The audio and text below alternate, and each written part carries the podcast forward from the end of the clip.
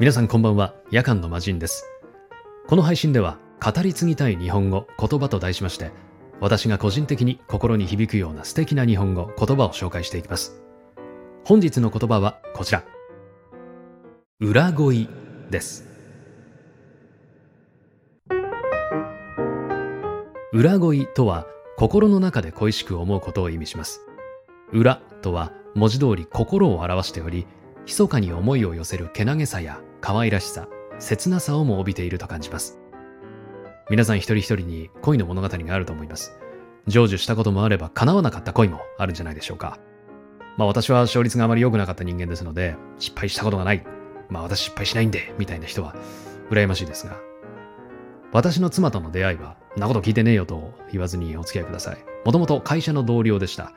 私はその会社から転職したんですがひょんなきっかけから再会することになりました。まっすぐで熱く、言葉に力がある人、相手のことを思いやれる人だなぁと思い私から好きになりました。何度か食事やデートをして、帰り際、当時恋に臆病だった私から、好きになってもいいでしょうか？ちょっとかっこ悪いですよね。そう聞きましたら、私も聞いていいか？と言われて、え、なんか、なんだろう？まあ、ドキドキしながらどうぞと言いますと、私2ヶ月後からイギリスで働くけどいいマジかよみたいな始まりでした。なことあるみたいな気持ちでしたが、距離にしてですね、1万キロ、実は8時間の遠距離でしたが、彼女のおかげでなかなか経験できないような恋愛ができました。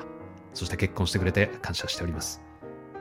もう一つですね、今回の裏恋に関連した体験をお話しします。これも少々お付き合いください。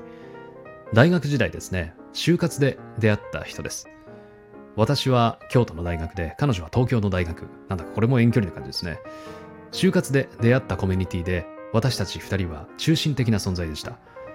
飲み会を取りまとめたり、イベントを企画したりと、とてもいい友人としての関係が続きました。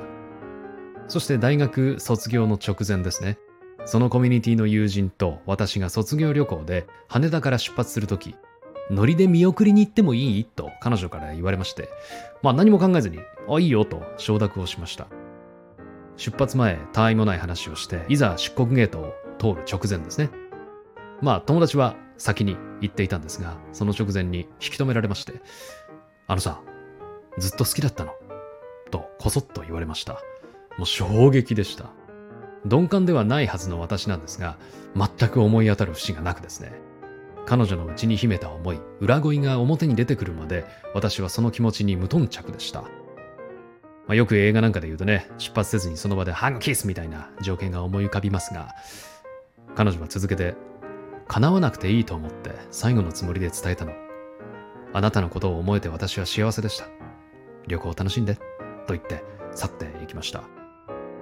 切ない背中が目に焼き付いていますが、まあね、旅行楽しめるかいって感じで、行きの飛行機で一睡もできませんでしたが、まあでも、鈍感な私が悪かったんだなと思います。まあ、ある種ですね、彼女の気持ちを無限にしてしまって、思い出しても少し胸がキュッとなりますが、ちなみにその後はお互いすぐ別々の場所で社会人生活が始まって、連絡を取ることもなくなりました。今では彼女も別の人と結婚して幸せに暮らしていると聞いていますので、素敵なことだなと思っています。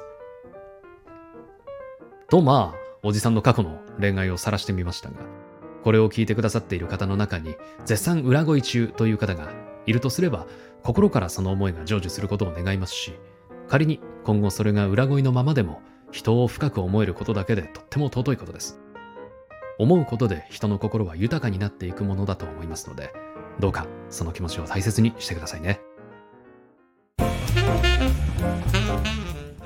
ということで、本日お届けした言葉は、裏恋でした。皆さんの言葉が豊かになりますように、そして誰かの心に届きますように。それではまた次回お会いしましょう。夜間の魔人でした。